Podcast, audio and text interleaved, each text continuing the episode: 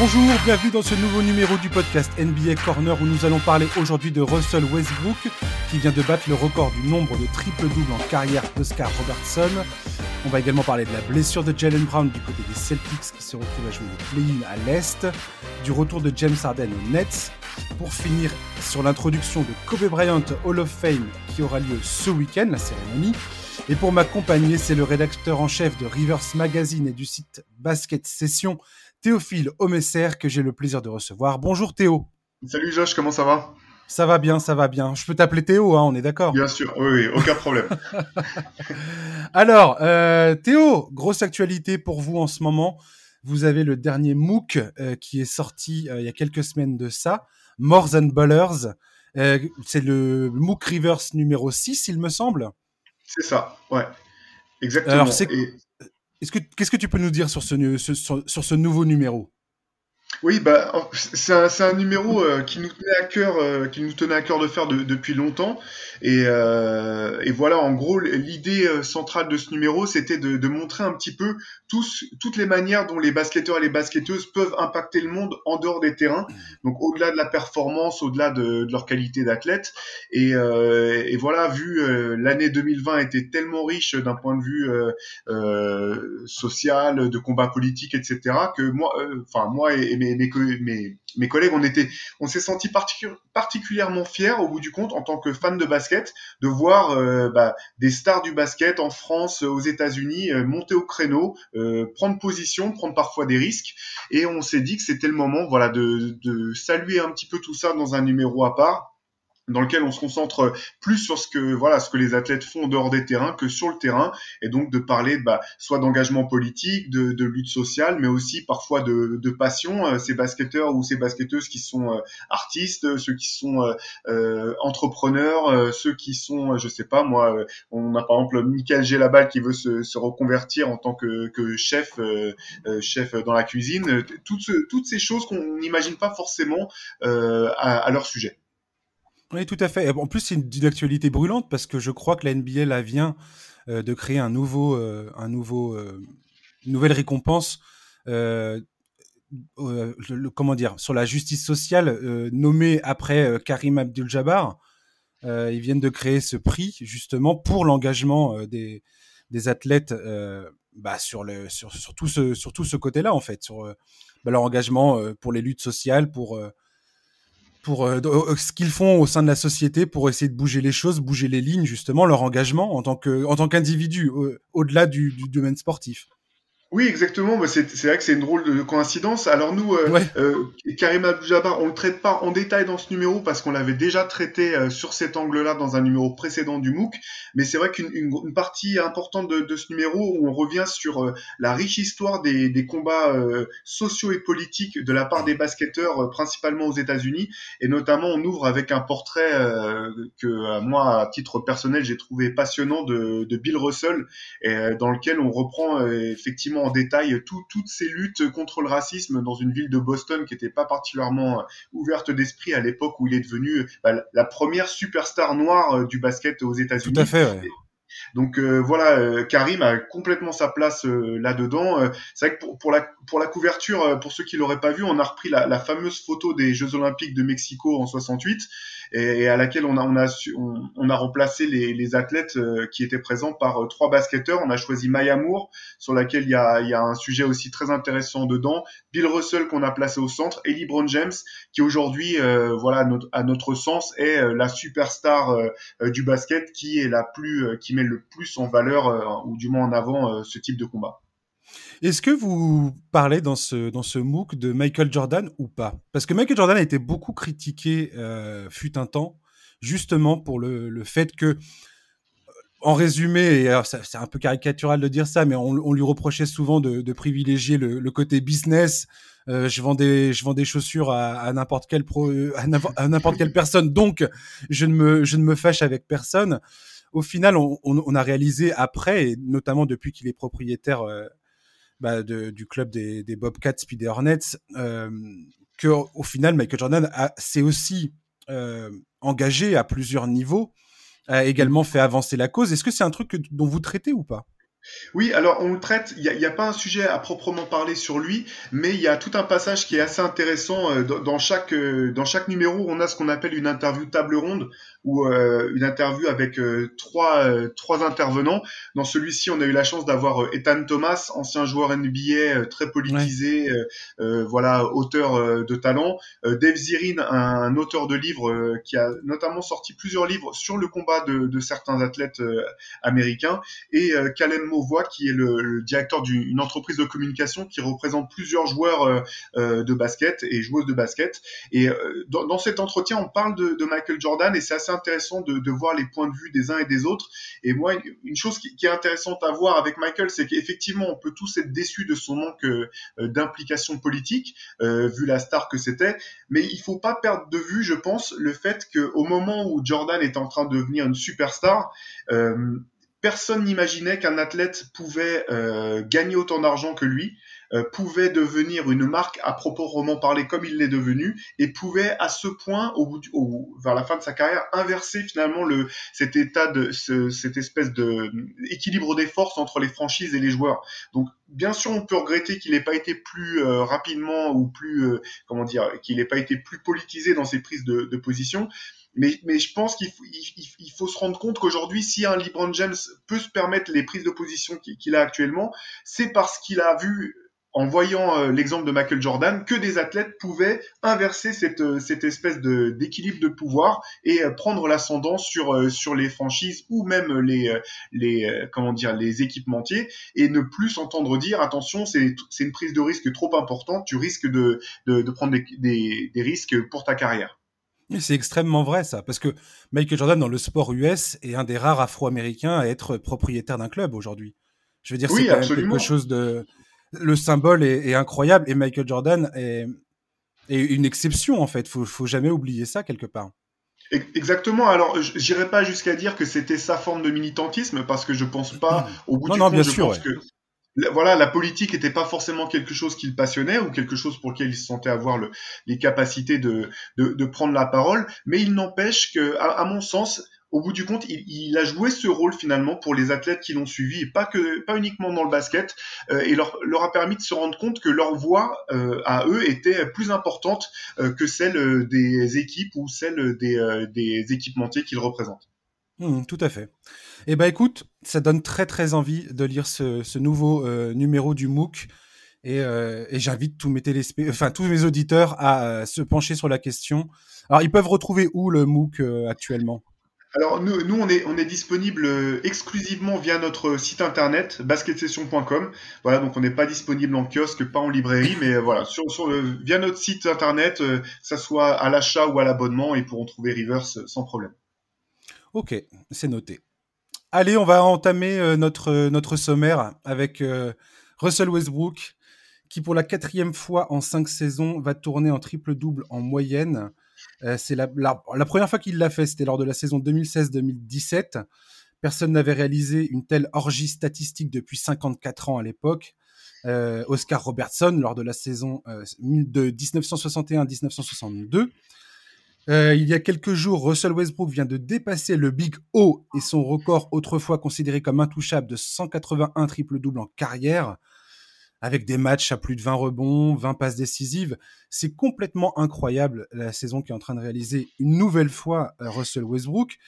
Encore une fois, il, y a, il déchaîne les débats partout sur, euh, sur Twitter, sur tous les réseaux sociaux. Tout le monde, tout le monde s'écharpe encore une fois sur. Euh, voilà, parce que moi-même, hein, j'ai à un moment critiqué le contrat qu'il qui, enfin, qu'il avait, que le, le, Thunder lui avait offert à l'époque.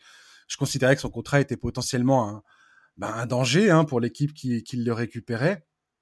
Euh, la saison à Houston s'était mal terminée, notamment en raison des blessures. Il a eu le Covid et ainsi de suite. Donc, puis son jeu ne collait pas vraiment à, à l'identité de cette équipe, hein, euh, qui était très portée sur le tir extérieur, ce qui n'est pas forcément la force de Russell Westbrook. Russell Westbrook, encore une autre critique qui revient souvent. On dit que c'est un stat padder, hein, un mec qui, qui pense qu'à ses stats. Voilà, mais c'est quand même difficile aujourd'hui de dire que Russell Westbrook n'est pas un joueur exceptionnel. C'est un joueur singulier, en fait, dans l'histoire de la NBA. C'est un joueur à part. on peut lui reprocher beaucoup de choses. Sa lucidité aléatoire dans certains moments importants en playoff, son manque d'efficacité au tir, tout, ce que tout ce qu'on entend euh, encore et toujours le concernant. Mais je suis désolé, Russell Westbrook, ça reste et restera un joueur incontournable et exceptionnel dans cette ligue. On est d'accord? Oui, bah moi je suis totalement d'accord avec toi, d'autant que j'ai euh, voilà, je vais je vais pas faire mon coming out, mais je le reconnais, moi je suis fan de Russell Westbrook, j'adore le joueur avec ses défauts, euh, enfin c'est des j'adore pas ses défauts, mais ses qualités sont tellement incroyables que euh, je trouve que parfois on en fait un peu trop avec euh, ses défauts, même si je comprends le, les débats qu'on peut avoir autour de lui. Et on peut critiquer Russell Westbrook, c'est ça qui moi qui me dérange aujourd'hui, c'est que euh, c'est soit t'es contre, soit t'es soit t'es pour lui, soit t'es contre lui, alors que tu peux tout à fait apprécier le joueur, mais ça ne t'empêche pas d'avoir une critique entre guillemets constructive euh, sur son jeu. C'est c'est pas l'un l'un euh, l'un peut aller avec l'autre, j'ai envie de dire. Euh, absolument, ben ça c'est c'est vrai que c'est c'est un des grands problèmes peut-être de, de, notre société actuelle, c'est qu'on est soit dans le, le, camp des haters, soit dans celui qui euh, des flagorneurs et de ceux qui vont se prosterner systématiquement. Mais tu as tu as tout à fait raison là-dessus. on peut être fan du joueur ou du moins apprécier son jeu et reconnaître les les errements dont tu parlais tout à l'heure, que ce soit en fin de match ou que ça soit parfois un un petit peu d'aveuglement de, de, sa part dans, dans, des moments clés. Mais ce qui est vrai que ce qui est, ce qui est très marquant avec ce record d'Oscar Robertson, c'est que ça fait partie des records qu'on pensait imbattables. Euh, je veux dire, euh, moi, quand j'étais gamin et qu'on me parlait d'Oscar Robertson, je trouvais ça fou euh, que quelqu'un ait pu réussir ça. On se disait jamais plus ça se reproduira. Et finalement, euh, bon. Russell a fait tomber ses, ses, records et puis on sait pas, on sait pas où est-ce qu'il va s'arrêter maintenant. c'est assez dingue. Et et quelque part aussi, ça m'a quelque part, je trouve que ça, ça permet de remettre un coup de projecteur sur Oscar Robertson parce que euh, il faut reconnaître que sans remettre euh, du tout en question le, la légitimité des records de Russell Westbrook, mais simplement que le style de jeu actuel est plus propice à des stats pareils quelque part parce que il y a beaucoup plus de tirs pris par match, donc plus d'occasions de prendre des rebonds. Euh, L'adresse des joueurs aujourd'hui n'est pas comparable du tout avec celle des joueurs euh, à l'époque où, euh, où Oscar Robertson jouait, donc plus de capacité et de facilité peut-être à avoir des, des passes décisives. Et puis l'autre élément vraiment important, c'est qu'à l'époque d'Oscar Robertson, tout le monde s'en fichait des triple doubles. On savait même pas que c'était quelque chose. Voilà. Et qu'il a fallu attendre, euh, si je me trompe pas, le milieu des années 80 à peu près, euh, quand au moment où Magic Johnson était en train d'enregistrer euh, à son tour des records de, enfin, d'enquiller les, les triples doubles. Il y a un journaliste qui s'est posé la question de commencer à compter les triples doubles que Magic Johnson euh, était en train de, de, réaliser et de rechercher un petit peu historiquement qui avait fait quoi. Et c'est à partir du milieu des années 80 que ça devient quelque chose. Mais même à l'époque euh, de Magic, personne en faisait euh, un objectif personnel. Il n'y avait pas de joueur comme Ricky Davis, pour ceux qui s'en souviendront peut-être, qui avait essayé d'enregistrer son triple double en tirant sur son propre panier. Ça n'existait pas du tout. Extraordinaire ce moment. C'est un, de mes moments préférés. Le, le moment gag par, euh, par définition, quoi. Ouais, ouais, il y a tellement l'image du joueur. ah, carrément, ouais. Grand n'importe quoi, quoi. Et là, et ce qui était très drôle, c'était la tronche des, de ses propres coéquipiers et de son coach qui est là, qui sont là à se dire, mais qu'est-ce que tu fous, quoi? Qu'est-ce que tu fous? Sans déconner. Non, non, bref. Mais non, mais, un autre truc, ouais. Comme tu dis, le, le les triples doubles, on peut se poser cette question-là de l'impact des triples doubles sur, le, sur les victoires. il s'avère que à chaque fois que Russell Westbrook fait des triples doubles, son, équipe a plutôt tendance à gagner qu'à perdre. Première chose. Mais euh, la réalité, c'est que euh, triple double ou pas triple double, euh, on, peut, il y a des analyses qui existent là-dessus. Un triple double en soi reste ce qu'il est. C'est un exploit statistique et, rien et pas forcément autre chose. Maintenant, moi, ce qui me, fascine avec Russell Westbrook, c'est d'une l'énergie euh, qu'il a sur le terrain, et, et c'est aussi pour ça qu'il fait ça. Tous les joueurs, que ce soit Magic Johnson, Jason Kidd, des mecs qui étaient connus justement pour réaliser des triples doubles, expliquent bien que faire ce que fait Russell Westbrook aujourd'hui demande une débauche d'énergie absolument euh, hallucinante c'est euh, c'est fou en fait l'énergie qu'il faut pour faire ce qu'il fait. Et comme je le disais tout à l'heure en introduction, euh, c'est pas euh, 10 points, 10 rebonds, 10 passes qui nous fait Russell Westbrook. C'est souvent du euh, du 30 euh, points, 21 passes décisives et 18 rebonds. Enfin, je veux dire, c'est complètement c'est C'est à peine croyable, en fait, quand tu regardes ces lignes de stats. À, ouais, ben, non, ça défie l'entendement et, et euh, honnêtement, j'ai eu la très grande chance de pouvoir le voir jouer en vrai. C'était aux Jeux Olympiques de 2012.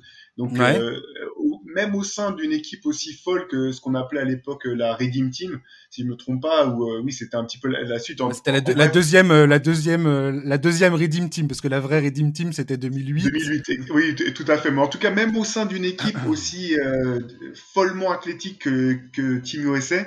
Ouais Russell Westbrook était un cran au-dessus, c'était impressionnant. Moi, une des choses que j'ai que j'ai retenues de ce tournoi, c'était de voir à quel point, il, quelle vitesse il pouvait passer de 0 à 100.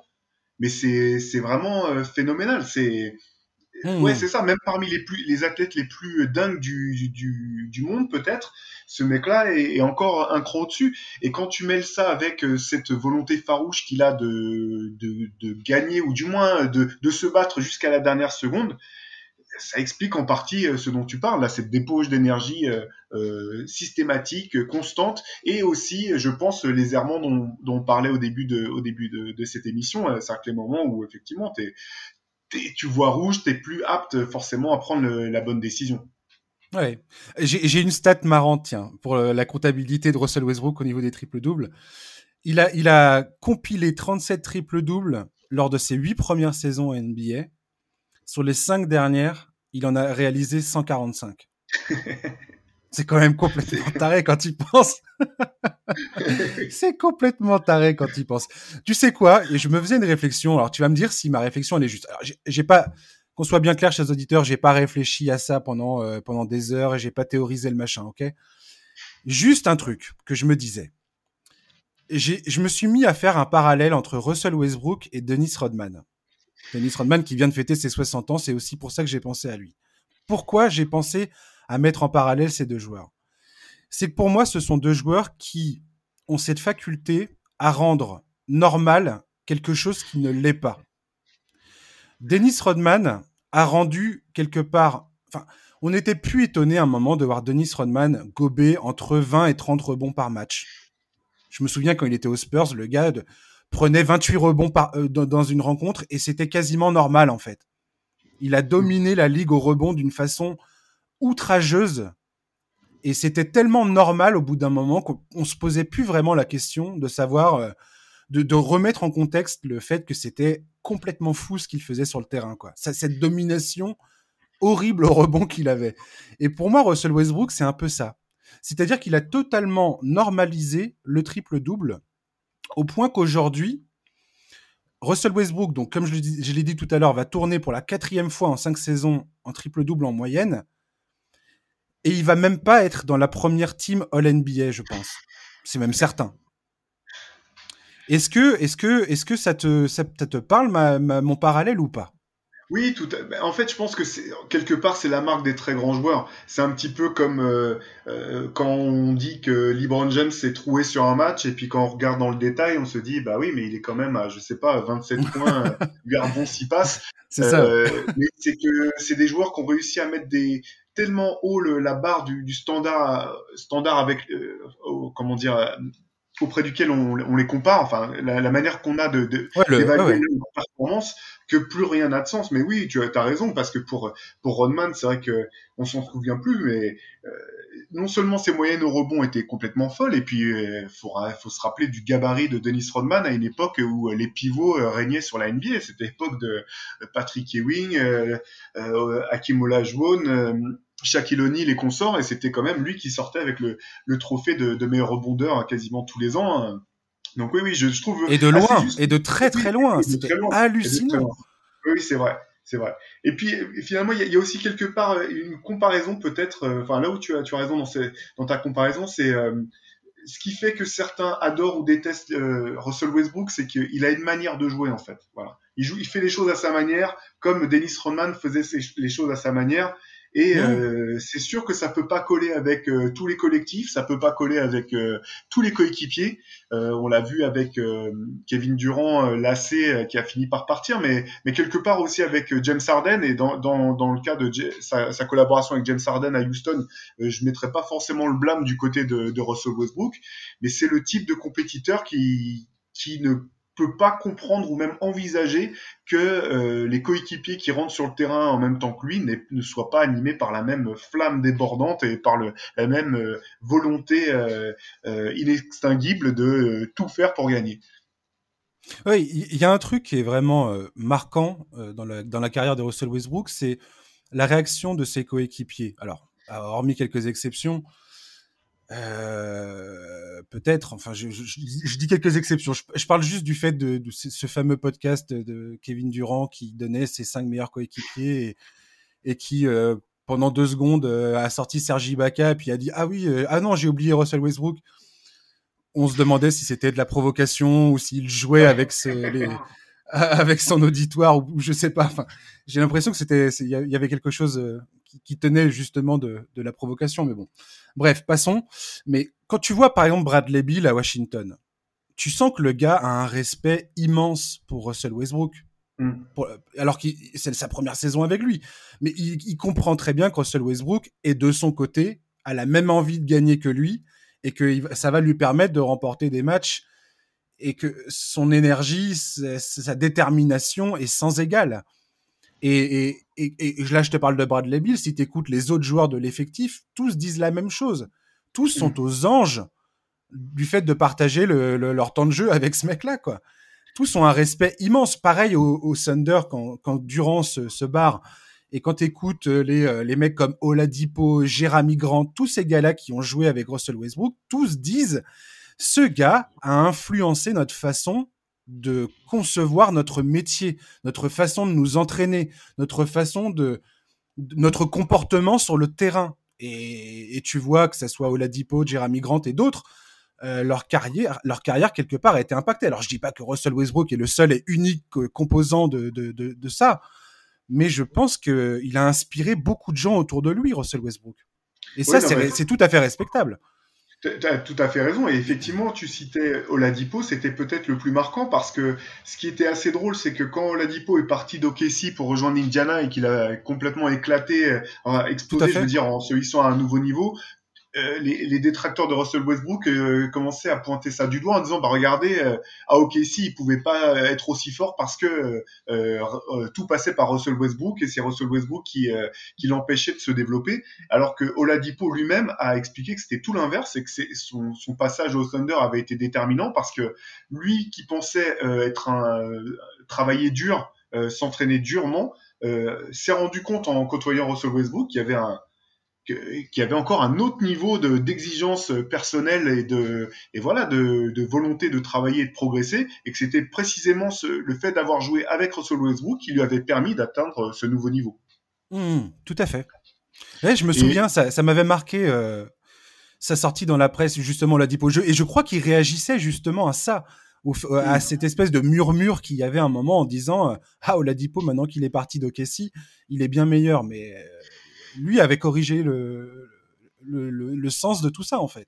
Ouais, exactement. Et puis, euh, mais ce qui, ce qui, le problème de la perception de Russell Westbrook aussi, c'est que j'ai le sentiment que c'est quelqu'un en fait qui euh, se fiche un petit peu de la manière dont il est perçu, ou du moins qui ne n'a pas le besoin de, de, faire des opérations de com pour montrer qui il est vraiment. Donc, euh, à part ses coéquipiers, comme tu le notais, hein, la plupart, euh, euh, quand il parle de Russell Westbrook, il montre, enfin, il parle d'un super coéquipier, alors exigeant, mais humain, voilà, qui fait des, des trucs plutôt sympas avec les rookies ou les joueurs en difficulté.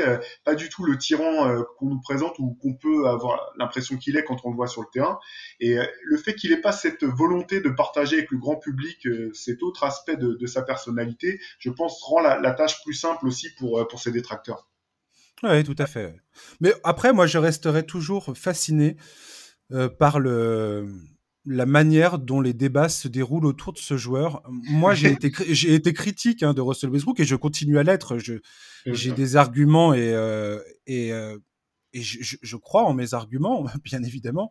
je suis d'accord si quelqu'un me présente une autre. Enfin, je suis d'accord. Je, j'ai aucun problème de, de, pour dialoguer avec quelqu'un qui aurait des idées différentes des miennes et ainsi de suite. Ça, ça fait partie du débat, ça fait partie du plaisir aussi d'être fan NBA, de pouvoir échanger des idées là-dessus. Ce qui me, ce qui m'interroge, enfin, ce qui me dérange le plus finalement, c'est le fait qu'aujourd'hui, tu ne peux pas avoir un. C'est difficile concernant Russell Westbrook d'avoir un dialogue serein autour de sa personne et autour de ses qualités et de ses défauts. Quoi. Oui, très bah, compliqué. Il, est tellement clivant là-dessus. C'est vrai que euh, Kobe euh, disait souvent se reconnaître en Russell Westbrook et effectivement, euh, bon, Kobe Bryant a eu plusieurs carrières, a eu mille carrières en une, mais euh, au début de sa carrière, Kobe Bryant était quasiment aussi clivant que, que Russell Westbrook, par exemple, avec euh, des gens qui euh, avaient beau reconnaître, moi j'en faisais, d'ailleurs partie, hein, que c'était un joueur extraordinaire, mais être frustré par son attitude, pointer du doigt ses, ses, défauts, les moments où il sort du collectif, etc. Complètement. Et il y avait un petit peu ce même, cette même chose. Alors c'est difficile de savoir si c'est de l'arrogance ou si c'est simplement le fait de, de ne pas se soucier plus que ça de la manière dont on est perçu. Mais il y avait aussi ces, ces problèmes de voilà de perception, d'image qui faisaient que c'était soit on adorait Kobe Bryant euh, comme on peut adorer Russell Westbrook, soit on, on était souvent du côté de, des haters avec autant de guillemets qu'il faut. ouais, ça fait partie de la passion aussi. Hein, ça, ouais, sûr. bien sûr. Euh, dernier truc concernant Russell Westbrook, est-ce que tu penses c'est un truc que je je veux dire, on, a connu John Stockton, on a connu Jason Kidd, on a connu euh, des mecs comme ça. Euh.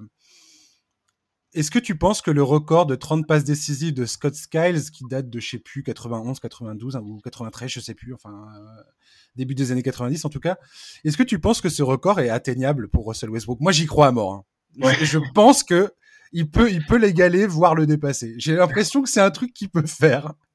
Est-ce que tu y crois, toi? Oui, bah, il faudrait que le, le, il faudrait le bon contexte parce que dans ce match, ce fameux match-là de Scott Skiles, euh, c'était aussi euh, une fois que ses coéquipiers ou le staff s'est rendu compte qu'il pouvait battre un record, ou fait, un record, c'était euh, tout le monde avait obligation de tirer dès qu'il recevait la balle, donc c'était déjà des, des, records un peu un peu branlants. ceci dit, parce qu'on parle des mecs qui, qui, aiment bien gonfler leurs stats, Rajon Rondo était comme ça aussi à un moment à, à Boston. Euh, un petit peu euh, à vouloir absolument avoir ses, des stats incroyables à la passe. Il n'avait pas réussi à aller jusqu'au bout du, du, record de Scott Skiles. Alors est-ce que c'était parce qu'il y avait quand même trop de joueurs euh, dans l'équipe qui étaient euh, trop sérieux pour avoir en avoir quelque chose à faire d'un record comme ça et ouais. moi je sais pas. Mais quoi qu'il arrive, effectivement, dans la NBA actuelle, dans un, un, peu le sentiment que plus aucun record n'est inatteignable, mais il faudrait un, des circonstances vraiment particulières pour que ça puisse se, se prendre place. Mmh, tout à fait. Euh, ça, te, ça te choque que le Russell Westbrook soit à peine. Euh... Enfin, je veux dire, j'ai l'impression qu'il existe un monde dans lequel il ne fait partie d'aucune des trois euh, équipes All-NBA, euh, Russell Westbrook. J'ai l'impression que c'est une possibilité. J'ai regardé oui, pas mal de, de, bah, de comptes rendus des journalistes qui sont censés, qui, qui, parlent de ça, qui évoquent cette question. Et euh, ouais. je le vois beaucoup dans la troisième All-NBA Team, mais alors pas du tout dans la première. Alors, ça, moi, ça, moi, personnellement, ça me choque pas qu'il soit pas dans la première, hein, mais, euh, mais euh, c'est quand, même, c'est quand même assez hallucinant quelque part. Oui, bah. Enfin, ça montre aussi, moi, je trouve, le, le puits incroyable de talent qui, qui se trouve en NBA aujourd'hui. C'est quand même, c'est quand oui, même non, un bon témoin de ça, quoi. Ça complètement. Et puis, alors, il y a aussi, bon, euh, cette saison est très bon. Il n'y a pas que pour Washington que ça a été compliqué avec le Covid. Euh, c'était -hmm. dur de trouver de la continuité dans des équipes ou euh, des trends vraiment qui, qui durent toute l'année. Euh, Washington a mal, très mal commencé, donc ça, ça rentre aussi en ligne de compte pour pour ce type euh, d'évaluation. Et comme tu le disais au début de, du podcast, là, le, le fait qu'on soit tellement habitué à ce qu'ils fassent des stats folles fait que finalement, maintenant, on regarde simplement le bilan des, des Wizards en se disant oui, mais ils sont dixièmes. Est-ce qu'on peut vraiment est-ce que c'est si fort que ça si cette équipe euh, euh, n'a pas mieux euh, performé? Mais alors que ce qui est marrant, c'est enfin drôle en, quelque part, c'est que la, pour son titre de MVP, Russell Westbrook, c'était justement cette notion de triple double de moyenne qui avait pesé extrêmement lourd dans, dans, dans, la balance au moment où les gens ont voté. Donc, Tout à fait. Voilà, il y a, y a un peu le, le un peu de d'usure, je pense. Il y a aussi le fait que son passage à Houston n'a pas aidé euh, particulièrement à ce que voilà à ce que certaines personnes continuent à le voir comme, comme un winner ou comme un comme un battant comme quelqu'un qui qui rend ton équipe meilleure que que ce qu'elle peut être. Donc euh, pas choqué et euh, du fait qu'il ne pourrait être dans aucune de ces trois All NBA Team au vu de, de la saison. Euh, par contre, c'est sûr que dans 15-20 ans, euh, quand on regardera ça, ça nous semblera dingue en fait, parce qu'on n'aura plus le contexte précis. Je suis d'accord avec toi. Comment ça se fait qu'il est même pas dans le top 3 pour le titre de MVP cette saison quoi. Ouais, complètement. Je, je, pense que quand on regardera dans le rétroviseur sur la carrière de Russell Westbrook, une fois qu'il aura raccroché les, les baskets, je pense qu'on voilà, enfin, on est témoin de quelque chose. C'est comme, c'est comme plein de joueurs, euh, ce qu'on peut dire pour plein de joueurs en NBA. Euh, Russell Westbrook, c'est un mec qu'il faut en profiter. Il faut en profiter. C'est une, c'est une exception ce joueur. Ce qu'il, ce qu'il nous propose sur un terrain, on est, je pense qu'on, on n'est pas prêt de le revoir. Donc euh, c'est, enfin, faut, faut, faut kiffer quoi. Point. Ouais. C'est tout. Moi, mon, mon, grand regret, ça reste qu'il ne soit pas resté à OKC toute sa carrière. Je rêvais de le voir finir là-bas avec Stephen Adams et euh, ah oui. d'autres joueurs autour, mais c'est euh, j'aurais adoré que Kevin Durant reste aussi. Hein. C'est un, un, duo moi que je trouve oui, c'est sûr. Ouais. Euh, ouais. moi aussi. Sur de vue basket que sur leur dynamique personnelle. Donc bon, moi ça c'est c'est mon regret personnel, mais bon c'est voilà quoi. Je le partage. Je le partage à 100% ton regret. Je resterai longtemps choqué par par tout ça, par comment ça s'est passé, comment ça s'est déroulé et ouais le, le scénario qui est, qui est qui était pour moi improbable, s'est déroulé, euh, s'est déroulé. Donc euh, voilà. Bref. Allez, on passe à Jalen Brown et aux Celtics. Jalen Brown qui est sorti pour la saison euh, sur une déchirure d'un ligament au poignet. Euh, les Celtics euh, bah, sont dans une saison extrêmement frustrante. Je pense que les fans de Boston sont euh, ne peuvent n'en peuvent plus alors qu'il est. Ça doit être très très compliqué. Donc là, ils vont participer au tournoi play-in. Ils vont probablement jouer les Hornets de Charlotte où ils vont retrouver Gordon Hayward. Gordon Hayward, je crois qu'il joue. Hein. Euh, J'ai même pas regardé si. Euh, ça restait incertain. Il avait toujours pas repris. Euh... Ouais, c'est ça. Ouais. Hein. ouais. Je sais pas s'il va jouer ce match. Bref, on verra bien. Euh, voilà. Au final, Boston aura eu sa saison largement freinée par donc le, le Covid, la, c'est mm. la crise sanitaire et par les blessures. Les quatre joueurs que sont Kemba Walker, Marcus Smart, Jalen Brown et Jason Tatum n'auront joué ensemble cette saison que 17 fois. C'est quand même, ouais. euh, c'est quand même parlant comme euh, comme stat. Alors que Boston, c'est quand même une équipe qui euh, chaque année fait les playoffs et chaque année menace de, enfin, est toujours une menace pour atteindre au moins les finales de conférence. ils n'ont pas encore réussi à dépasser le, ce cap-là, mais voilà. L'avenir après reste euh, plutôt plutôt serein hein, du côté de, Boston. Hein. Il y a Jason Tatum, Jalen Brown. C'est un très très bon socle pour construire l'avenir. Moi, je suis déçu pour Jalen Brown parce qu'il réalis il réalisait vraiment une carrière, euh, sa meilleure sa meilleure sa meilleure saison en carrière, clairement en termes de points, de, passes, de pourcentage au, tir. Et, euh, et voilà, c'est un peu triste pour Boston, je trouve. Ouais, c'est super dur.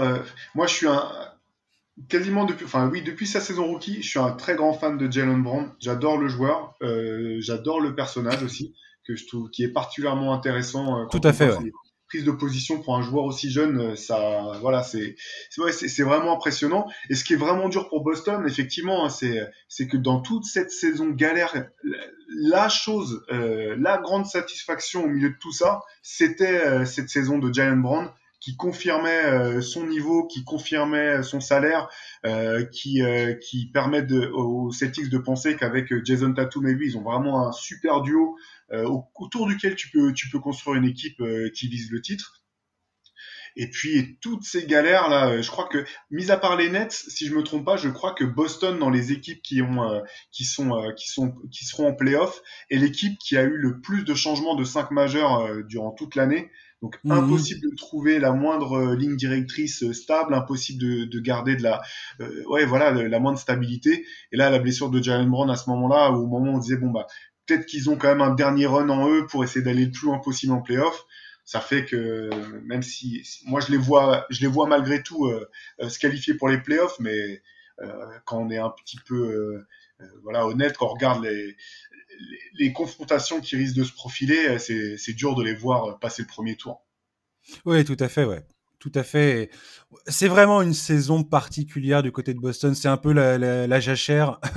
On verra comment ils vont rebondir à, à l'intersaison avec les, des potentiels recrutements c'est sûr qu'après, euh, en termes de, de, de, base, ils ont la base.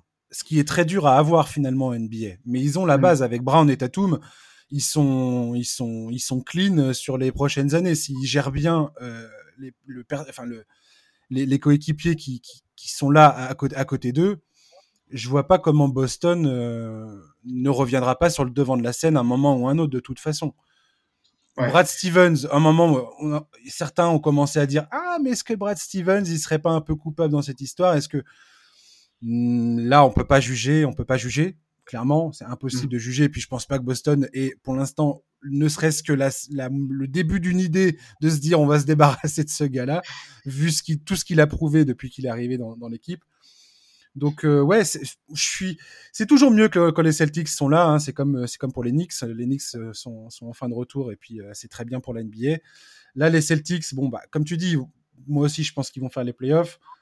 On verra, on verra comment ça va se passer. Mais euh, le premier tour, ouais, je vois, je les vois pas passer effectivement.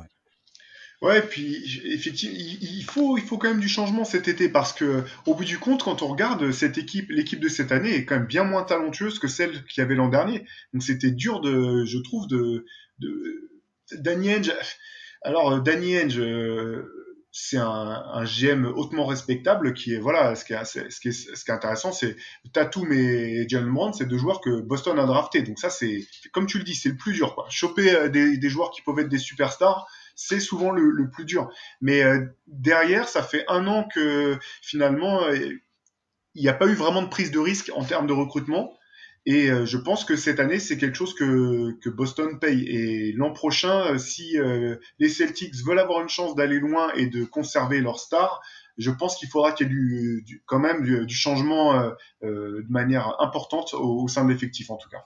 Oui, c'est exactement ça que je me dis concernant Danny Ainge, tu vois c'est que Danny Ainge, c'est un, un, GM qui est très très doué pour cumuler les, les assets, pour euh, avoir des, des billes dans l'éventualité de réaliser des, des, gros transferts, de, de recruter des, des, vraiment des grands, des bons joueurs, euh, d'avoir euh, les arguments pour dire bon bah voilà, on va dealer avec tel club pour faire venir tel joueur parce qu'on a envie de l'avoir chez nous. Il arrive, à, il arrive à, à, avoir ça. Il a son, son panier, il est plein, il n'y a pas de problème. Mais c'est dans la concrétisation du truc qui, où, où, ça pêche énormément à chaque fois. En fait, il a, je trouve qu'il a, il est toujours un peu trop frileux sur, euh, bah, sur la, la, prise de décision. Et puis au final, il prend, il prend, il fait des choix qui, qui semblent, bah, qui ne semblent pas être des mauvais choix, mais c'est pas non plus des choix qui changent euh, la donne forcément. Tu vois ce que je veux dire? Ouais. C'est pas des, c'est pas, c'est pas des prises, il y a pas de prise de risque qui permettent de te dire, oh la vache, là, ça y est, Boston, ils sont, euh, ils sont bien quoi. Mmh. Alors j'arrive pas à savoir, est-ce que c'est parce qu'il a Tatum et Brown et qu'il se dit, on, on va, on, il faut plus gérer en périphérie et non pas forcément ramener une, une, un joueur tête de gondole qui va, qui va, qui risque de tout écraser sur son passage et de d'altérer justement euh, la, la, la, combinaison Tatum Brown, ou est-ce que c'est parce que ben il, il ose pas, tu vois? Est-ce que c'est, je sais pas trop comment analyser ça. Non, mais c'est une très bonne question. Et c'est vrai que, bon, moi, j'envie pas le job d'un GM. Hein, c'est non, carrément. Ouais.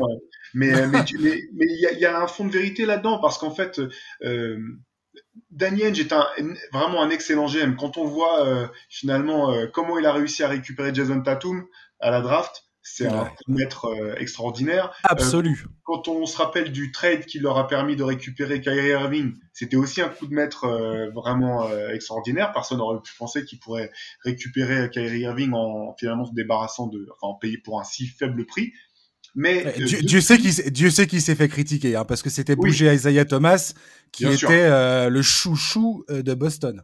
Absolument, mais je, bon, quelque chose me dit que de son point de vue, c'était pas une prise de risque parce que Boston devait savoir dans quel état physique vraiment était Isaiah Thomas à l'époque. Ouais, tout à fait. Il y avait un côté sécuri sécurité, c'était un, un, engagement sûr. Et quelque part, je comprends que quand on est fan d'une franchise, on veut que son GM euh, fasse des, des, choix sûrs. Mais dans la situation euh, effectivement dans laquelle est Boston depuis un an et demi, euh, on se dit que peut-être c'est peut-être ça qui a manqué, c'est le coup de prendre un pari, prendre un risque vraiment. Mais le truc c'est toujours pareil, quand on prend un risque, c'est qu'on sait qu'on peut perdre, donc il faut, ouais. faut, avoir la volonté de, de, mettre son job dans, dans l'équation ou même voilà l'état de son équipe. Mais en tout cas, cet été, je serais, enfin, je serais quand même assez surpris euh, si Boston repartait l'an prochain, par exemple, avec et Kemba Walker et euh, Marcus Smart.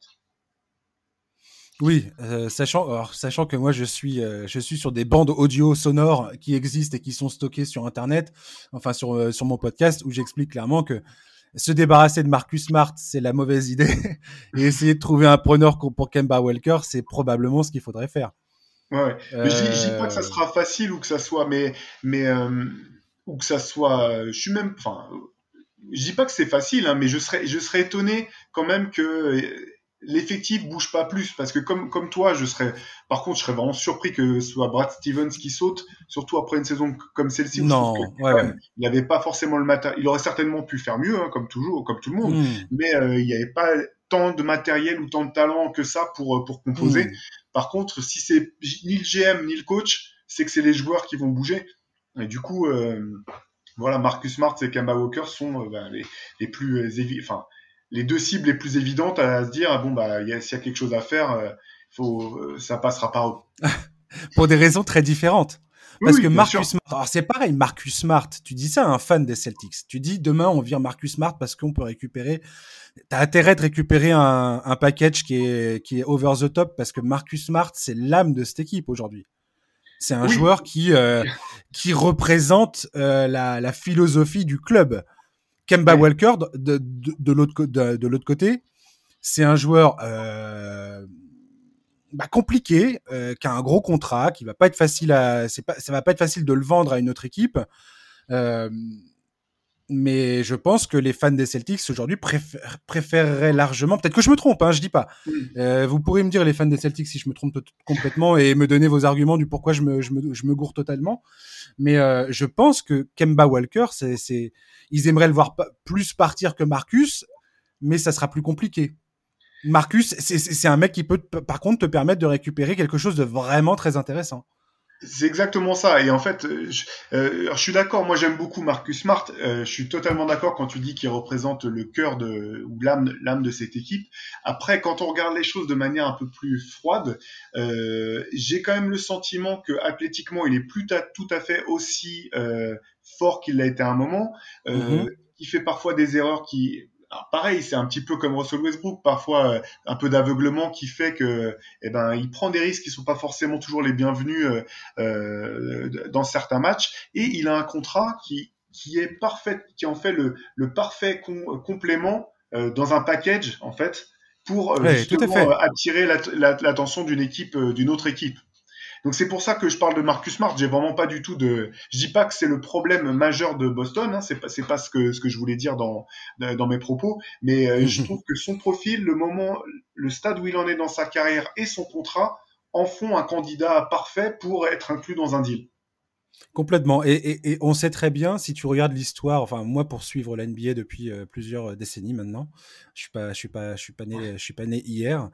Euh, je me rends compte que euh, il y a beaucoup d'équipes qui, euh, ça, ça, ne se passe jamais sans sacrifice. Si tu veux avoir, euh, si tu veux récupérer quelque chose de valeur, si tu veux récupérer un joueur qui va vraiment potentiellement changer la donne, il faut que tu sacrifies quelque chose derrière. C'est très très rare que tu récupères un, truc sans sans rien donner en retour, quoi.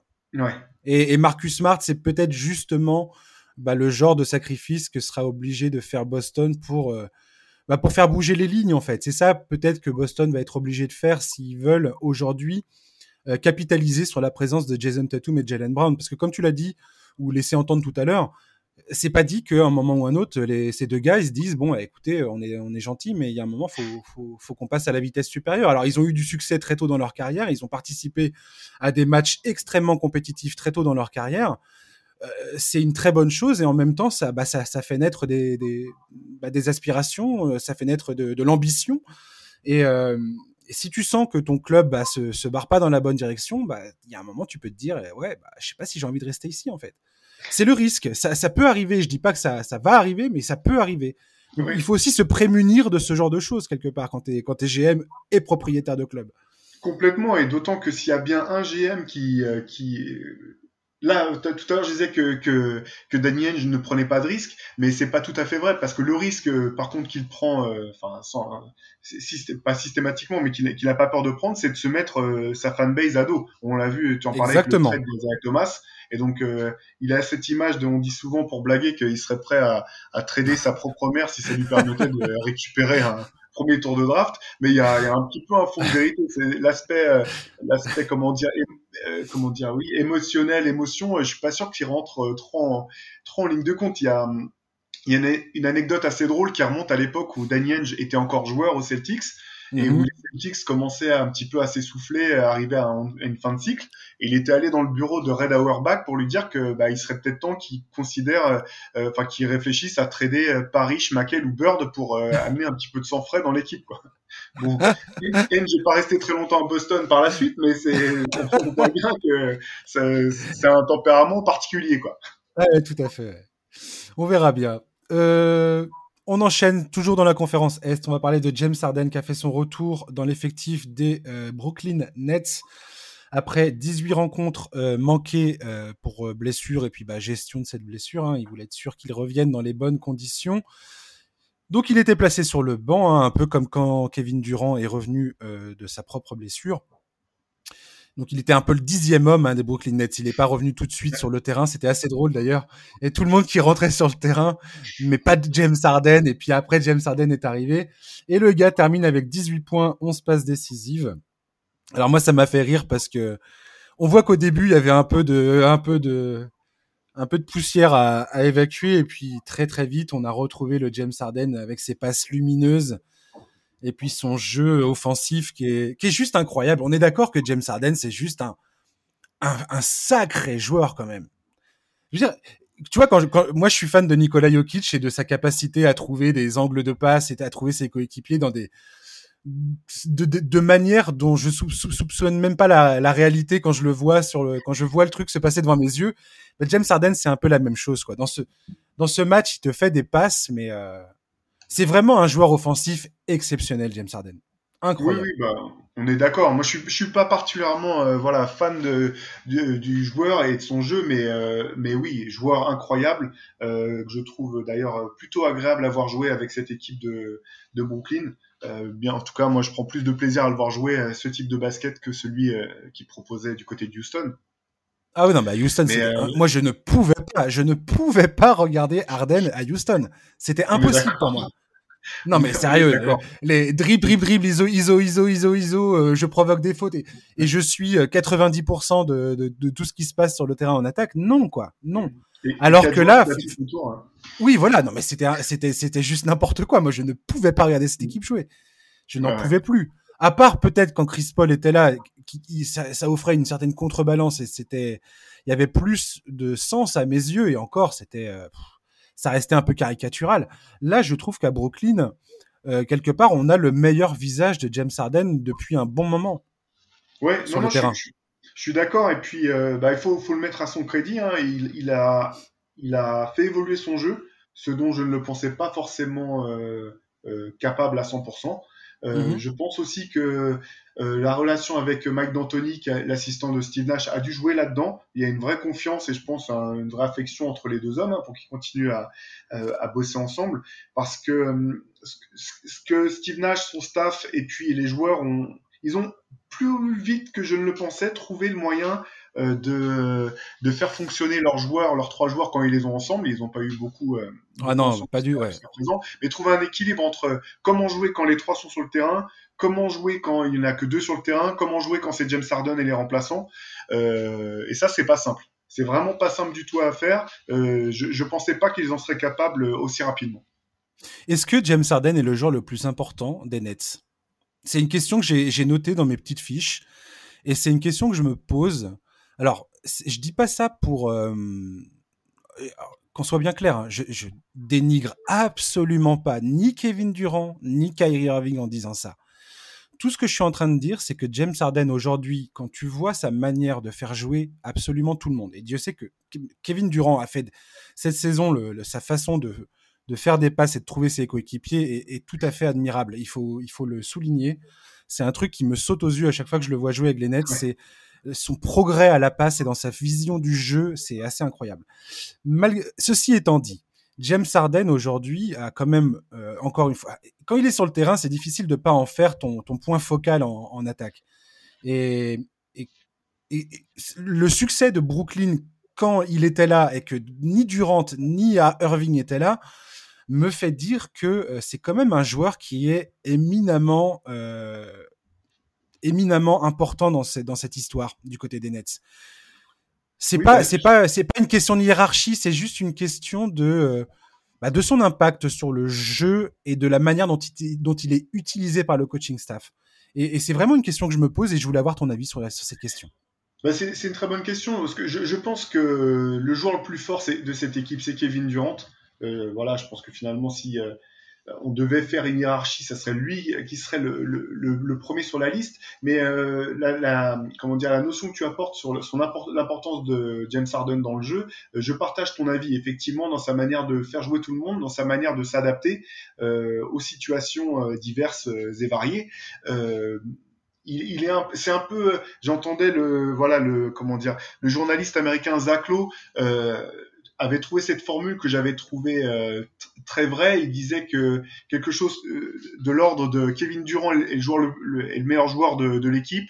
Euh, Kyrie Irving, il peut être le meneur s'il veut de cette équipe, mais ils vont jouer dans la James Harden offense et qu'en gros c'est le, le, style de James Harden, c'est lui qui, qui fait qui fait qui fait fonctionner la machine au bout du compte. Et je pense que c'est exactement ça. Vrai. Ouais. C'est un peu l'huile qui fait qui permet au rouage de fonctionner. Tu vois ce que je veux dire? En fait, euh, limite si James Harden n'est pas devenu un glue guy en fait, tu vois quelque part, un glue guy euh, superstar, mais un glue guy quand même quoi. C'est c'est c'est le lion, je trouve. quand je regarde les Nets se jouer hein, et quand je le vois jouer, quand il est là, Dieu sait qu'on n'a pas eu beaucoup de matchs avec lui, Durant et Irving. C'est d'ailleurs une des grandes questions, et ça va emmener la, la, la question que je vais te poser ensuite. Euh, mais tu as l'impression que c'est vraiment ce, sur lui que que, le, le, lien entre justement Irving, enfin la magnificence de, de Kyrie Irving et Kevin Durant et sa propre magnificence à lui, et le reste de l'effectif, c'est lui qui permet de faire le pont entre tout, entre ces, ces deux, ces deux côtés, ces deux, ces, ces deux bords. Et, euh, et, et, je trouve ça fascinant parce que comme tu dis, c'était pas du tout acquis le fait que James Harden puisse être ce joueur-là justement. Ouais, ouais, mais c'est vraiment. Je trouve ça fascinant. Ouais, c'est une preuve de maturité et d'intelligence euh, que je, très honnêtement, que euh, je, je pensais pas forcément qu'il avait ça en lui. Parce que moi, c'est par exemple, si on, si on compare, moi, euh, si on se rappelle du, du fameux Big Three de, de Miami, pour moi, ce qui a fait la différence, notamment dans leur deuxième saison, c'est que Dwayne Wade a accepté de vraiment et notamment en jouant loin du ballon, en jouant, en étant dans les coupes, en étant euh, simplement parfois le finisseur. Et euh, c'est cette, cette, adaptation de, de, Dwayne Wade pour moi qui, qui, a, qui a fait de Miami euh, l'équipe extraordinaire que, que c'est devenu. Et je, je pensais pas très honnêtement que James Harden serait capable de, pas forcément de faire la même adaptation, mais du moins d'adapter son jeu après avoir joué, je sais plus, 7 ou 8 ans quasiment à, à Houston en ne jouant que d'une manière, de sa manière, et puis, et puis c'était tout quoi. Donc ça c'est je, le reconnais, euh, euh, oui, je le reconnais honnêtement, c'est, euh, il m'a surpris là-dessus. Hmm. Est-ce que le manque d'automatisme, justement, entre les trois stars, n'est pas un problème pour Brooklyn? Alors, ce que j'ai vu, c'est plusieurs commentateurs aujourd'hui qui disent que si, les Nets ont la, santé, que Irving, Harden et Durant sont débarrassés de leurs pépins physiques pour la durée des playoffs, Certains disent qu'ils sont clairement favoris. Certains disent que le manque d'automatisme risque de, de, venir les hanter à un moment ou à un autre. Euh, j'ai beaucoup de mal à me positionner concernant les Nets parce que très honnêtement, je pense qu'on n'en a pas vu assez ouais. pour avoir. Moi, en tout cas, je n'ai pas vu assez de, de, ces trois joueurs ensemble pour. pour euh, je vais pas être là à te dire, mais bien sûr que si ou bien sûr que non. J'en sais rien du tout. J'en sais rien du tout. C'est, c'est extrêmement difficile de se positionner alors qu'on ne les a quasiment pas vus jouer ensemble. Tout ce que je peux dire aujourd'hui, c'est que offensivement, la, la puissance de cette équipe est absolument incroyable. C'est, c'est limite si on a déjà vu ça euh, auparavant, en tout cas dans, le, dans le, ces dernières saisons. Je veux dire, la, la force, c'est si peut-être avec les Warriors, quand avec Curry, Thompson, euh, ouais. Durant couplé à couplé à Draymond Green, euh, peut-être que là, oui, effectivement, ouais. Et mais franchement, cette équipe, j'ai du mal à voir qui va les sortir, à part peut-être des Lakers en pleine bourre. Euh, et en même temps, je me dis, c'est tout à fait possible qu'il se, qu'il se, se, se gaufre avant d'atteindre les finales NBA parce que justement, bah, il y a un peu trop de fragilité, il n'y a pas assez d'automatisme et il y a un moment ou un autre, ils vont finir par se marcher sur les pieds parce qu'ils savent pas exactement comment jouer ensemble. Oui, bah, offensivement, euh, effectivement, je pense qu'à part les Warriors dont tu parlais, euh, on n'a certainement jamais vu ça récemment en tout cas. Euh, ce qui est intéressant de voir, c'est que comme euh, c'est qu'ils ont choisi de parce que la, grande question autour de cette équipe, c'est la défense. Depuis, depuis l'arrivée de James Harden, toujours James Harden, clairement. Et finalement, les Nets ont pris le problème euh, à l'inverse. On dit, bah non, on va essayer d'être encore plus fort en attaque, en faisant venir par exemple Blake Griffin, euh, Blake Griffin ou autre. Et pour moi, la grande question, elle se pose là en fait. Et ça va vraiment être une question de match-up, euh, qui vont jouer à quel moment euh, des playoffs, euh, pour savoir si eux seront capables euh, par moment de pouvoir euh, euh, contenir des équipes adverses et, ne pas se faire. enfin voilà. Est-ce que la, grande question, le gros, le gros problème en fait pour évaluer une équipe comme ça, c'est qu'en saison régulière, on sait très bien comment c'est. Les équipes n'ont pas vraiment le temps de se préparer, de préparer un, plan de jeu spécifique en fonction de chaque adversaire. Donc finalement, tu, tu, tu, peux prendre tes adversaires un peu de surprise par surprise quelque part et être sur ton talent euh, quand tu as autant de talent offensif, euh, enchaîner les victoires. Par contre, sur une série de playoffs en, qui joue en sept manches, euh, avec beaucoup de préparation, la c'est pas tout à fait la même. Et quand je vois une équipe comme par exemple Milwaukee, qui a, à mon sens, trois joueurs qui peuvent défendre sur les trois meilleurs joueurs de, de Brooklyn, Mmh. Euh, je dis pas les contenir. Hein. C'est la question se pose pas à, à ce niveau-là. On sait bien qu'on peut pas les contenir. La question c'est de leur rendre la vie difficile.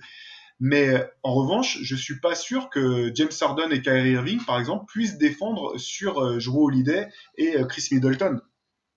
Ah ouais. Et donc la question, va, la question va être là. Mais comme toi, j'ai pas les réponses. J'ai une tonne de questions en tête, mais je peux pas. Euh, je, je, suis incapable de dire aujourd'hui que euh, c'est impossible pour Brooklyn ou que c'est dans la poche et que il y a, y, a, y a, pas d'équipe suffisamment talentueuse à l'est, par exemple, pour les empêcher d'atteindre la finale s'ils sont en forme. Ouais, une, des analyses les plus, euh, les, enfin, les plus intéressantes que j'avais entendues concernant les Nets et, leurs trois stars, justement, c'était le fait que c'est, enfin, on t'es face à trois joueurs où c'est impossible de ne pas intervenir à un moment ou à un autre avec une aide défensive. Tu peux, mm. c'est très difficile de, de ne pas faire appel à une aide défensive euh, pour, euh, pour, pour les freiner. Et c'est là où le problème se pose, c'est-à-dire que tu peux réussir à, donc, admettons, je prends un exemple, hein, James Harden a la balle en main, crée le décalage, euh, force l'aide défensive à intervenir, ça débloque, euh, ça débloque donc, euh, ça débloque quelque part euh, une ouverture en, en, en attaque. Admettons c'est Kyrie Irving qui se retrouve seul. La rotation défensive et, et logiquement si tu la fais bien, il y a quelqu'un qui va venir compenser. Et derrière, tu as encore Kevin Durant auquel mm. tu dois penser. Et euh, l'analyse en question disait que c'était un ancien joueur, je sais plus qui, euh, je sais plus qui, j'ai pas, j'ai plus ça en mémoire, mais euh, qui disait, c'est là où en fait ça devient quasiment impossible. C'est-à-dire que euh, quoi qu'il arrive, tu auras toujours un des, si ces trois mecs-là sont sur le terrain, tu auras toujours un des trois qui qui va te mettre, euh, qui va te prendre par, euh, qui va prendre ta défense à contre-pied à un mm. moment ou à un autre. Parce que tu, tes rotations défensives, elles sont bonnes que jusqu'au jusqu'au jusqu'au bout d'un moment, mais il y a, y a, tu vas forcément te retrouver sur un, un mismatch. Et c'est pas et c'est pas n'importe qui, c'est c'est soit euh, Durant, Irving ou Harden. Et euh, et c'est là où je me suis dit effectivement, c'est c'est un casse-tête qui est pas loin d'être insoluble quelque part pour les défenses.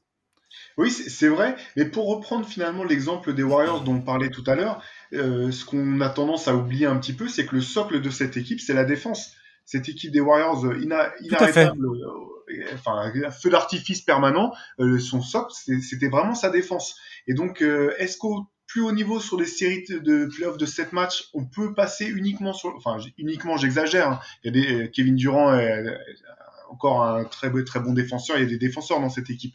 Mais, la question, la question, elle est vraiment pas simple et je pense que là, vraiment, il y aura une question de match-up et que quelles équipes rencontreront les Nets à quel moment Ça sera bon, c'est souvent le cas en playoff, c'est un peu un cliché que, que je ressors là, mais mais ça me semble particulièrement important pour cette équipe-là, alors que parfois euh, finalement quand à l'époque des Warriors, on se disait bon bah peu importe qui joue, de toute façon personne peut euh, pourra tenir cette équipe-là quoi. Ouais, je, je suis pas, je suis pas le, je suis pas du tout le premier fan des super teams, hein, loin de là. Euh, J'étais pas forcément heureux de voir James Harden rejoindre les Nets euh, euh, au mois de janvier, je crois, un truc comme ça. Enfin bref. Mais euh, je t'avoue que cette équipe de Brooklyn a quelque chose de fascinant et que leur parcours en playoff, je pense que je vais pas en perdre une miette parce qu'il y a vraiment une, c'est vraiment une expérience que je trouve euh, que je trouve assez incroyable euh, pour toutes les raisons qu'on vient d'évoquer, notamment le fait que cette espèce de rouleau compresseur offensif va devoir à un moment ou un autre défendre. Et est-ce que ça va être assez ou pas? Et on n'a pas on n'a pas souvent vu ça, on n'a pas souvent vu ce scénario se jouer et euh, j'ai hâte de voir ce que ça va donner. Ouais, ouais, ouais bah oui, parce qu'en plus, on, comme tu le disais tout à l'heure, on sait pas trop euh, ce qu'ils peuvent donner euh, tous ensemble. On, donc, et puis il y a tellement de quand, quand dans une équipe t'as Kyrie Irving, de toute façon, il y a tellement de comment dire de choses impossibles, à, tellement peu de certitudes que que C'est forcément intéressant à suivre. Allez, on termine sur bah, la- le, le Hall of Fame de samedi, enfin de ce week-end. Donc en raison de la pandémie, de la pandémie, il faut bien comprendre que c'est la QV 2020 du Hall of Fame qui va faire son entrée ce week-end au Panthéon du basketball. Donc on va y retrouver euh, une sacrée, euh, une sacrée euh, classe. Hein. Euh, c'est Ouais. Tim Duncan. On y retrouve notamment Tim Duncan, Kevin Garnett et euh, le coach Rudy Tomjanovich. Et bien évidemment, Kobe Bryant, dont la présentation sera assurée par Michael Jordan à la demande de l'épouse de l'ancienne gloire des Lakers, Vanessa Bryant. On se souvient tous de ce discours euh, très très émouvant et en même temps avec des petites pointes d'humour, c'est ce que j'avais beaucoup aimé, lors de la cérémonie en hommage à Kobe Bryant au Staples Center à la fin du mois de février 2020. Euh, je rappelle d'ailleurs à nos auditeurs, tu, vous aviez fait, vous, le MOOC, un, un hommage spécial euh, dans votre MOOC. C'était le numéro 5, il me semble. 240 pages consacrées à Kobe Bryant. Euh, qu'est-ce que tu. Comment il avait été conçu ce MOOC et qu'est-ce que tu. Non, non, non, d'abord, d'abord, ah, je, m'emballe totalement. Ta première réaction par rapport à cette classe Hall of Fame et spécifiquement Kobe Bryant qui entre euh, par l'intermédiaire de Michael Jordan dans cette classe? Eh Ben oui, bah c'est une classe vraiment euh, avec euh, il y a, d'autres joueurs, d'autres coachs, mais KG, Tim Duncan et, et Kobe, c'est quand même un trio de joueurs qui a très profondément impacté euh, la NBA, qui a eu euh, aussi voilà, qui a fasciné les foules. Il y a toute une, et des générations entières de, de fans de basket qui sont venus au basket avec ces trois joueurs-là. Et euh, ce que, ce que je trouve euh, voilà intéressant, notamment avec euh, Tim Duncan et Kobe Bryant, c'est que Ouais. c'est euh, très certainement les deux meilleurs joueurs de leur génération. Et après, c'est question, voilà, un peu une question de goût, qui préfère qui, et qui préfère quoi. Mais en tout cas, euh, moi, deux, de, deux des joueurs qui m'ont le plus marqué, euh, sans doute, depuis, euh, voilà, dans, de- depuis leur arrivée en NBA. Le début des années 2000, enfin les, les années 2000 et début 2000, euh, début, de la décennie de de l'autre décennie, c'était c'était eux quoi. Je veux dire, ils ont Ouais. gagné, euh, ils ont gagné, je ne sais combien de titres, euh, enfin 10 euh, au total euh, à, eux deux. Ouais. C'est ça, hein Euh, Euh, ouais, oui, c'est ça, c'est ça, ouais. ouais. Attends, oui. non, non. Euh, Cinq si, titres chacun, ou je sais plus, Ouais. euh, cinq titres pour Kobe sûr, et oui, c'est cinq titres aussi pour, pour Timmy. pour euh, Tim Duncan, si je me trompe pas, j'ai oh, perdu, j'ai plus. Alors, 80 99, 2003, 2005, 2007 et 2014. Donc ouais, c'est bien ça, ouais. C'est bien ça, ouais. ouais. Ouais, ouais. Donc, euh, non, Oui, mais voilà, c'est c'est effectivement deux joueurs. En plus, les duels, enfin, pour ceux qui ont connu ces années-là, les duels Spurs-Lakers, c'était un must-see, mais un- incroyable euh, dans la ligue à ce moment-là, quoi. Ah bah oui, je connais plus d'un fan des Spurs euh, encore traumatisé par le tir de Derek Fisher. Moi, je me, je, je me rappelle Oh, bah, encore arrête, avec ça. Moi aussi, je m'en souviens. de là où j'étais, N'importe- du moment. N'importe Je me quoi, rappelle de tout. n'importe quoi, n'importe. Comment j'y croyais pas en ce shoot? 0-4. Comment tu veux marquer un panier en 0-4, quoi? Quel Surtout genre de le, poisse tu le- dois avoir après le tir incroyable de Tim Duncan juste avant, fait que moi j'ai hurlé oui deux fois dans mon appartement en, en 10 minutes à 3 4 heures du matin. Mais oui, oui, c'est oui ces oppositions-là vraiment euh, toujours euh, folles, passionnantes. Et puis euh, ces deux joueurs, je parle de, de Kobe et Duncan, tellement différents, et en même temps deux compétiteurs incroyables, deux joueurs à leur position sans doute les plus complets qu'on ait jamais vus à leur, à leur, à leur position respective. Euh, oui, voilà, c'est deux personnalités, deux personnalités à l'opposé l'une de l'autre.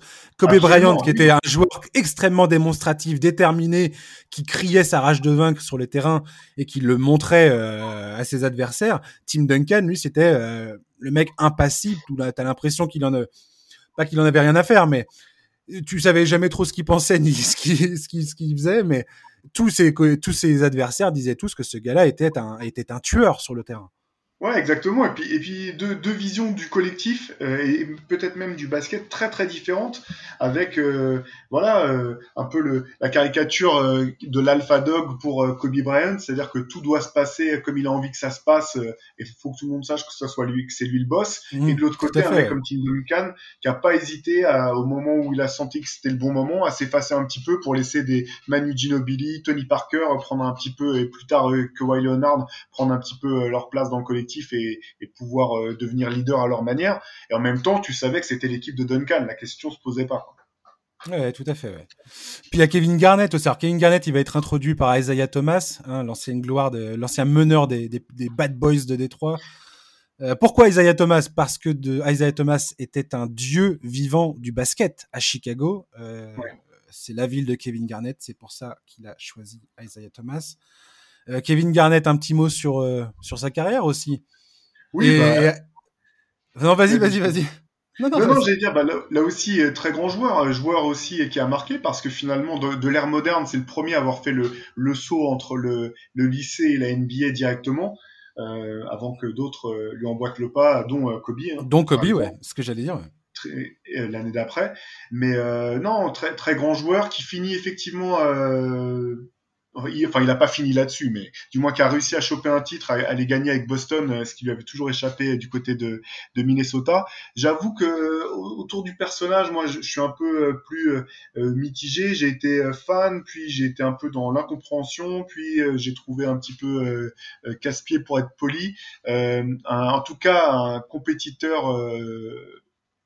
fou au sens, euh, dans tous les sens qu'on peut imaginer, euh, et qui a, qui a, largement marqué euh, lui aussi le basket de son empreinte.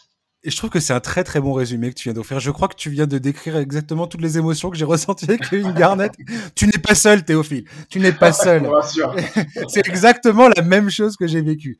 J'ai été archi fan de ce mec. Il m'a il, m'a il m'a aussi tapé sur les nerfs. Il m'a je ouais, donc je suis passé par tous les par tous les stades avec lui euh, le concernant. J'étais très content de le voir gagner le titre avec Boston. J'avais bien aimé ce parcours de Boston euh, en, 2008.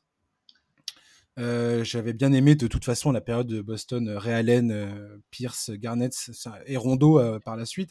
Ça m'avait beaucoup plu, mais ouais, il y avait toujours, il y avait, c'était toujours un pot pourri de, de plusieurs émotions le concernant. J'avoue, j'avoue, j'avoue, j'avoue on, termine ce podcast sur, sur Kobe Bryant. J'aimerais que tu me parles de Kobe Bryant et de son entrée au Hall of Fame, justement euh, par le prisme de, votre MOOC Kobe Bryant, parce que je crois qu'il est encore disponible ce MOOC, hein, ouais, euh, sur, le site internet. Voilà, et, je voulais savoir un peu comment il a été conçu avec tes équipes et, dans quelles conditions il a été réalisé et qu'est-ce que tu retiens de la conception de ce numéro justement? Alors écoute, c'est très simple ce qui s'est passé. Donc c'est que au début on n'était pas parti pour on, on, quand on a appris la nouvelle de sa mort pour pour commencer comme tout le monde, euh, on était dans l'incrédulité totale, le choc. Euh, on était dans dans, dans l'émotion euh, très vive.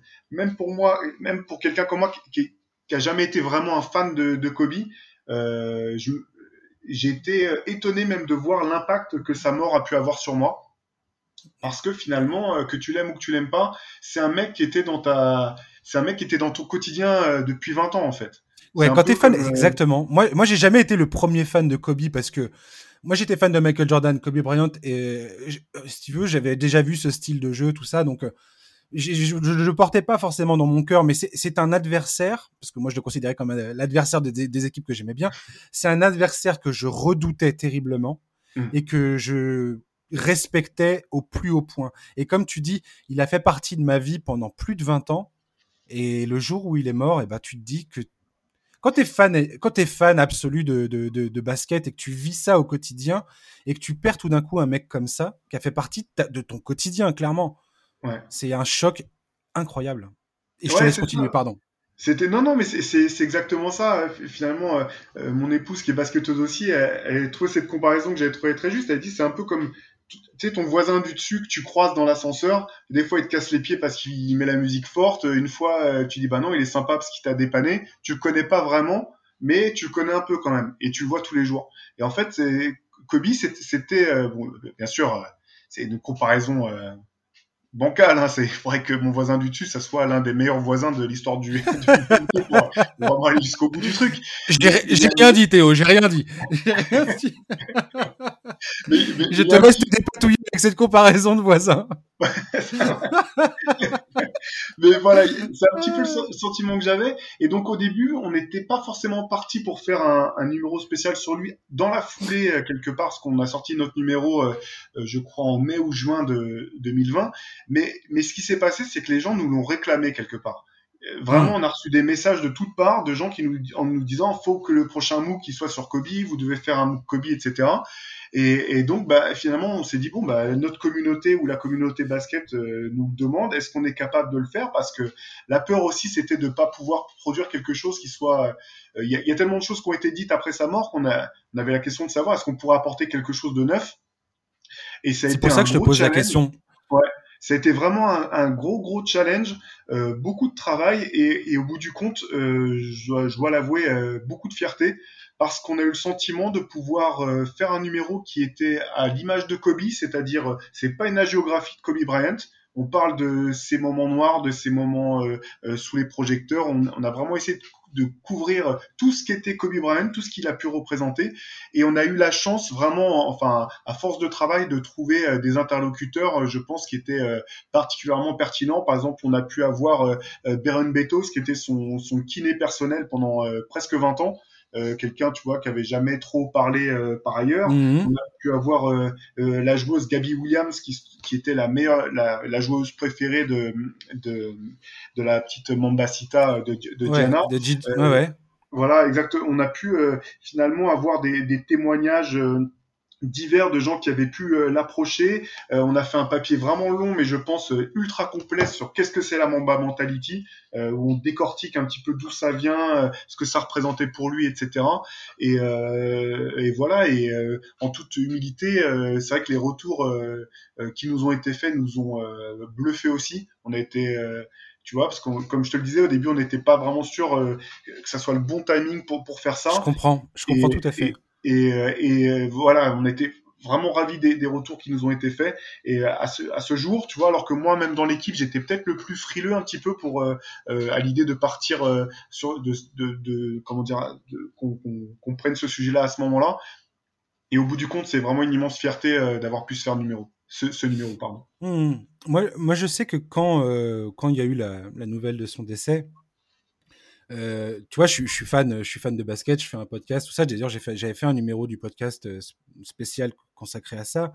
Ouais. Mais alors, je vais te dire, c'est pour ça que je te parle de la conception de ce numéro, parce que très, très personnellement, hein, je, j'ai eu beaucoup de mal à travailler euh, sur, un, sur un podcast consacré à Kobe Bryant quelques jours après sa mort, mmh. parce que j'étais pas prêt. J'avais, j'avais pas en, envie de. Enfin, je sais pas comment te dire. C'était, tellement personnel, c'était devenu tellement personnel, enfin, ce que je, mes émotions, que je trouvais ça quelque part euh, bizarre de, de partager, de, de, parler de ça et ainsi de suite. Et je sais pas, dirais pas que j'avais pas envie de pas travailler, mais euh, mais enfin que j'avais pas envie de travailler, mais je sais pas, c'est très très c'est très très étrange en fait comme sentiment. Tu te dis mais est-ce que j'ai envie de me plonger là-dedans euh, ou est-ce que j'ai envie de rester avec mes émotions et de les garder pour moi, tu vois?